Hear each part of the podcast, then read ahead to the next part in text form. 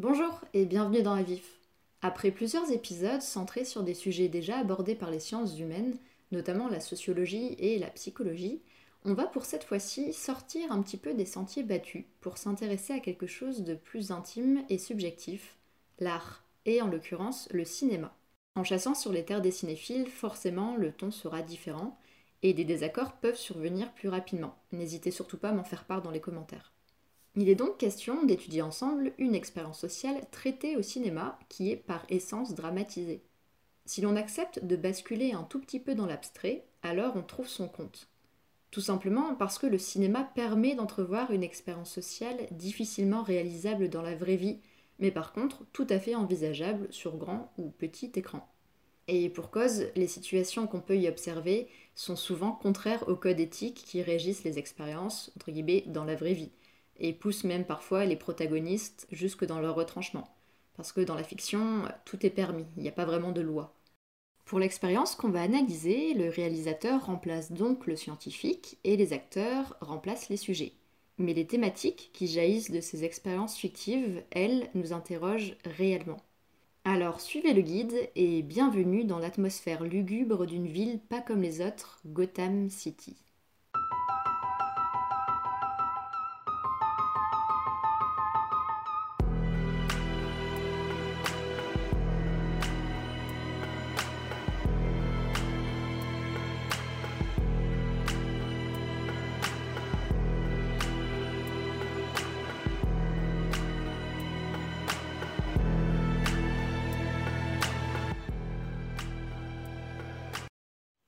Gotham City, une ville à l'atmosphère particulière, dense, vivante, mais aussi inquiétante.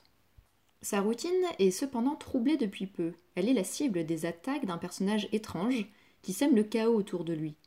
Affublé d'un sourire grotesque, toujours grimé et maniéré, mais diaboliquement rusé, on l'appelle le Joker. Celui-ci livre un combat acharné contre le gouvernement de la ville, et dans son sillage, la criminalité explose ce qui pousse les autorités à faire évacuer la population le plus vite possible avant que la ville ne soit entièrement détruite par la pègre. Deux ferries quittent le port de Gotham. Les bateaux voguent sur le fleuve en laissant derrière eux une ville à feu et à sang. Les passagers peuvent enfin se détendre en pensant à leur avenir, momentanément apaisés par les ballottements du ferry. Sauf que l'on découvre dans chacune des cales du ferry des kilos de dynamite et un détonateur et chaque détonateur est directement relié aux explosifs de l'autre bateau. Un dilemme s'impose.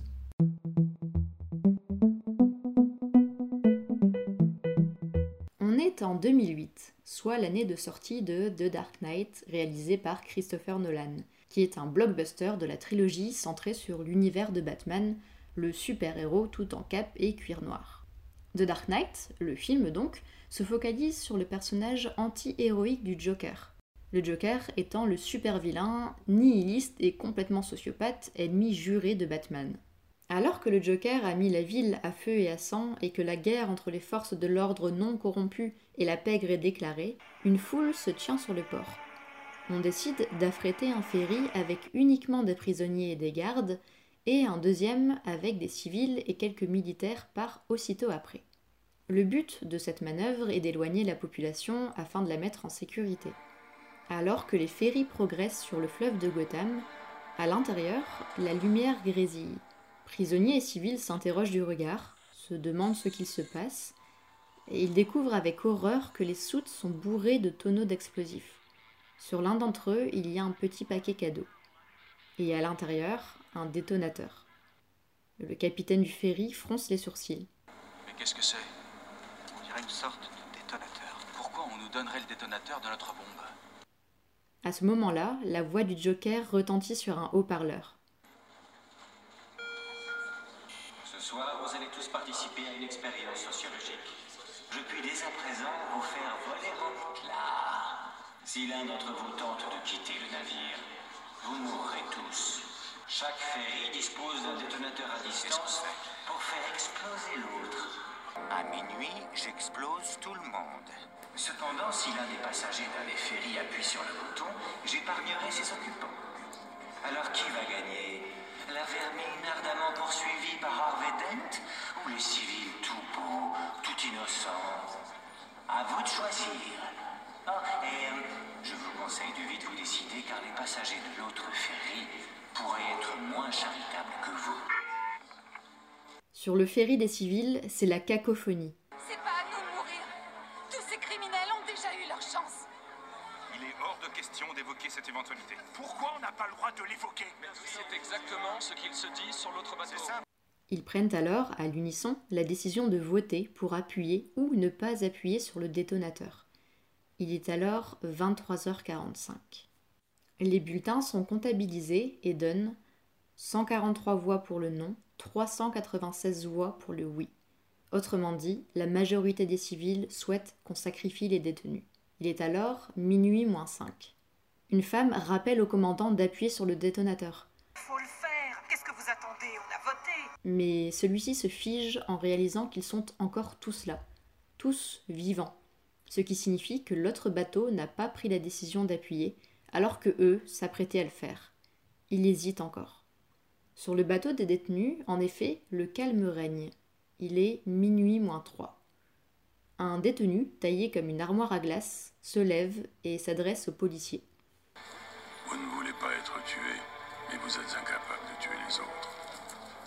Le détonateur, donnez-le-moi. De toute façon, ces hommes vous tueront pour le prendre. Même son de cloche sur le ferry des civils, où un homme décide, lui aussi, de se lever pour demander le détonateur. Il n'y en a pas un pour se salir les mains. Bien. Je me dévoue.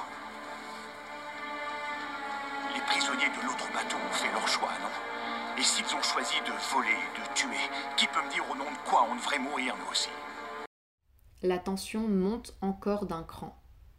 Le détenu prend lui aussi le détonateur et lui certifie que Je vais faire ce que vous auriez dû avoir le cran de faire il y a dix minutes. et il jette le détonateur par un hublot ouvert et coule au fond de l'eau. C'est la consternation chez les détenus.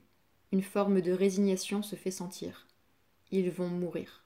Le Joker, qui pendant ce temps-là se bat avec Batman, attend le bouquet final. Il est minuit dans moins de 3, 2, 1 et rien ne se passe.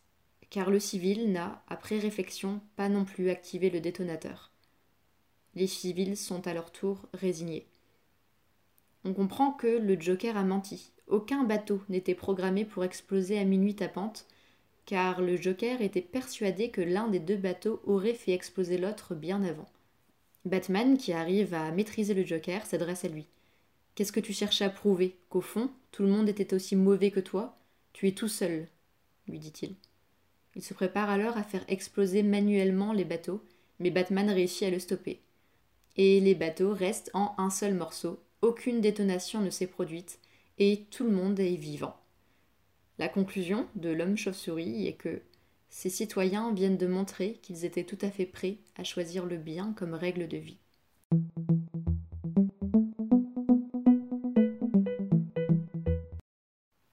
L'idée de base de cette expérience est née de l'esprit tordu du personnage du Joker.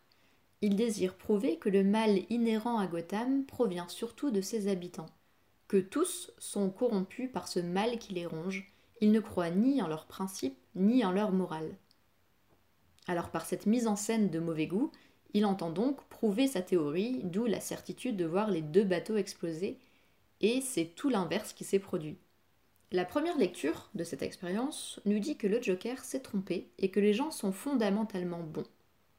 La deuxième lecture nous rappelle quand même que les votants du bateau des civils penchaient largement pour faire exploser le bateau et que la majorité des occupants des deux bateaux ont souhaité faire exploser l'autre, même si personne ne l'a fait au final. La troisième lecture nous fait quand même dire que le Joker s'est trompé et que les humains ne sont pas fondamentalement égoïstes car parmi ceux qui avaient le pouvoir d'appuyer sur le détonateur, il y avait le commandant de bord, le policier, le détenu armoire à glace, appelons-le Tom de son vrai nom d'acteur, et le civil révolté de la faim, appelons-le Doug, sans compter les autres gardes et militaires garants de l'autorité, et aucun ne l'a fait. Même si en réalité tout le monde avait le pouvoir d'appuyer sur le détonateur, il n'y a pas eu de mutinerie.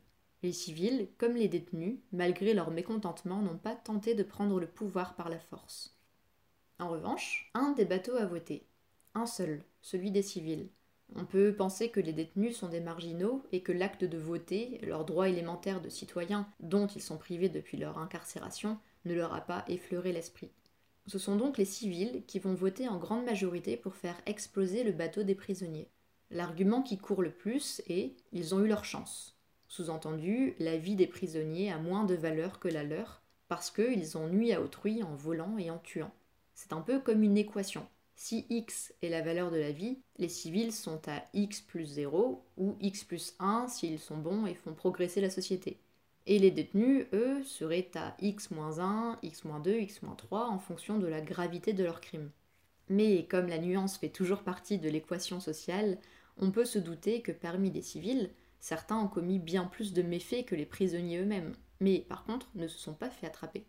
Peut-être parmi eux y a-t-il des tueurs, des violeurs, des criminels qui se font passer pour des bons samaritains et que la justice n'a pas encore attrapés. Et parmi les prisonniers, comme Tom, l'armoire à glace qui a délibérément jeté le détonateur, certains ont un sens moral et sont capables de se sacrifier pour sauver des vies innocentes. C'est par là un acte héroïque, mais aussi un acte de rédemption. Si on décide d'être binaire, la société nous dit qu'il y a un bateau avec des gens bons et un bateau avec des gens mauvais. Si l'on creuse, on se rend compte que sur chaque bateau, il y a des gens bons et mauvais.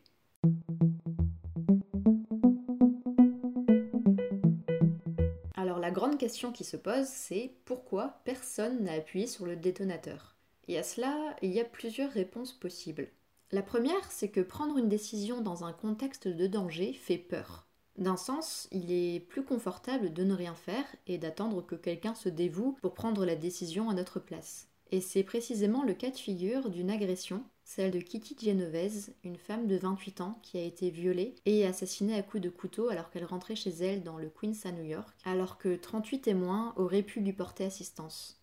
Ce fait divers, sordide et triste, qui s'est déroulé en 1963, a donné naissance au concept de l'effet du témoin. En somme, l'effet du témoin nous dit qu'en présence d'une agression, les témoins sont paralysés et comptent sur les autres pour intervenir si bien qu'il est probable que personne n'intervient pour aider la victime qui se fait agresser. En somme, il est plus probable que quelqu'un vienne à votre secours s'il y a un ou deux témoins, plutôt que dans une rame surbondée d'un métro. Eh bien, dans le cas de Batman, il n'y a pas d'agression, mais par contre, il y a un dilemme. Mais pour autant, personne n'ose se mouiller, excepté un civil, Doug, qui finira par changer d'avis. Donc il y a donc cet effet de déresponsabilisation de l'action, d'appuyer sur le détonateur. Alors une des autres euh, réponses possibles, c'est que appuyer sur le détonateur, c'est quelque chose de fondamentalement mal. Ce geste signifie la mise à mort. Et il y a aussi d'ailleurs un autre élément dont on n'a pas encore parlé, c'est l'après. Les conséquences d'une telle action. C'est-à-dire que si l'un d'eux appuie sur le détonateur, eh bien il devra vivre avec la culpabilité, les rumeurs, les critiques de l'entourage, sans oublier la justice. Et on va s'intéresser tout de suite à une autre notion qui est l'éthique. Alors je suis désolée de prendre aussi souvent l'exemple de l'expérience de Milgram, et vous allez d'ailleurs finir par croire qu'il s'agit d'une passion chez moi, mais il faut admettre que beaucoup d'éléments convergent vers celle-ci. Souvenez-vous, du côté de Milgram, il est demandé d'appuyer sur des boutons qui délivrent des chocs électriques à une tierce personne. La majorité des sujets vont jusqu'au bout de l'expérience, mais ceux qui dénotent sont les sujets qui interrompent l'expérience et dans un sens, même s'il n'est pas vraiment question de ça, la réussissent. En interrompant l'expérience, ils se positionnent en marginaux. Ils prennent une décision qui va à contre-courant de ce qu'on attend d'eux en défiant l'autorité et en prenant un chemin de traverse. Du côté de Batman, c'est le même schéma. Le Joker demande d'appuyer ou de ne pas appuyer sur le détonateur pour voir lequel va le faire en premier, comme ce qu'il attend d'eux. Mais c'est autre chose qui se passe. Tom, le prisonnier, va prendre le détonateur et le mettre hors jeu en l'envoyant couler dans le fleuve lui aussi a pris un chemin de traverse en s'opposant à ce que le Joker attendait de lui. Il met ainsi fin à toute possibilité de faire exploser l'autre bateau en les condamnant, eux. Et en ça, il réussit l'expérience du Joker. Et pas réussir, je veux dire, opter pour le choix le plus moral et éthique possible, tout en étant le choix le plus difficile à faire, qui est de se lever et de dire non. Faire ce qui est juste. Cette notion va perdurer dans le film de Nolan par l'incarnation de Batman qui endosse le rôle du bouc émissaire alors qu'il a toujours agi pour le bien de la ville. Dans la deuxième partie de ce podcast, euh, nous allons nous intéresser à la philosophie morale et voir de plus près ce qu'il en est des dilemmes comme celui qui nous est présenté dans The Dark Knight.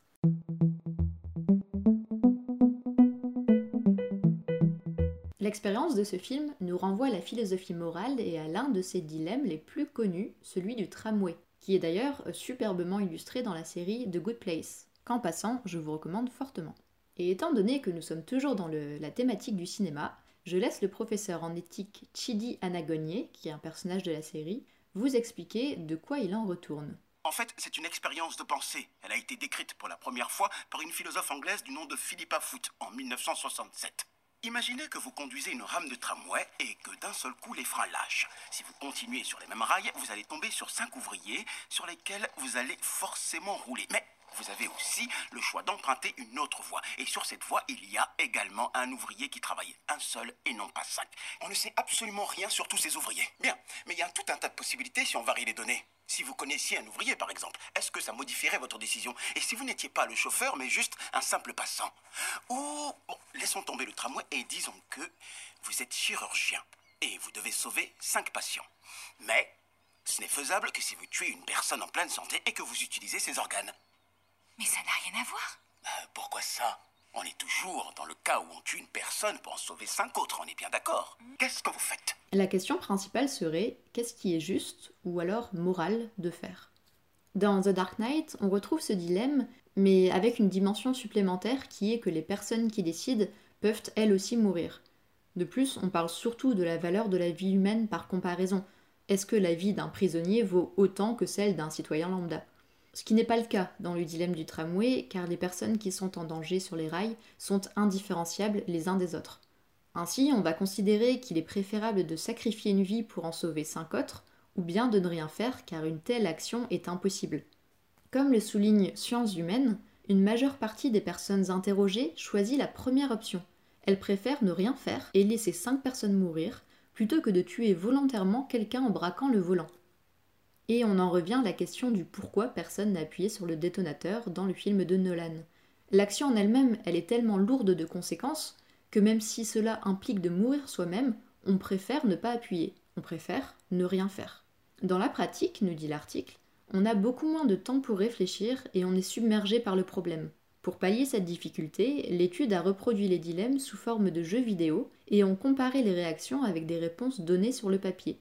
Ce n'est certes pas une mise en scène réelle, mais ça s'en approche. Et les résultats sont surprenants.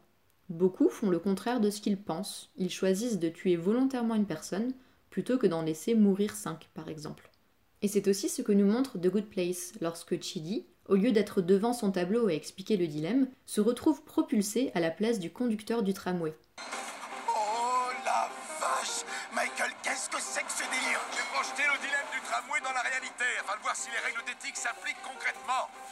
A cinq ouvriers en face de nous, et un sur le côté. Et voici le levier qui permet de changer de voie. Voilà, à vous de jouer. Oui, mais le problème d'un point de vue On éthique, n'a pas le temps, on prend une décision c'est loin d'être évident. Mais si on s'inscrit dans une démarche purement utilitariste, alors il y a chances. Bon, d'accord. Donc, quelle leçon en tirer? Chidi Allez, on vous écoute. Qu'en pensez-vous? Il pense qu'il vient d'écraser plein de gens avec une rame de tramway. Allons, c'est juste une simulation. Jamais je ne vous ferai tuer de véritables humains. Oh, ça va tout de suite beaucoup mieux. Mais si je peux me permettre, j'ai des morceaux de faux humains qui se baladent dans ma bouche. Bon, vous avez dû le deviner, le résultat est un peu sanglant. Chidi a écrasé les cinq personnes parce qu'il n'a pas réussi à prendre la bonne décision.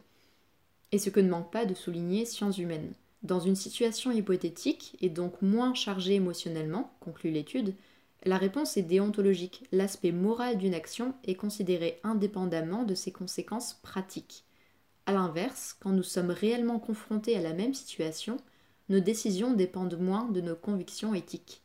Alors, voilà ce qu'il en est de cette expérience sociale fictive. On se doute bien que si une telle expérience avait été réelle, les choses auraient été bien différentes.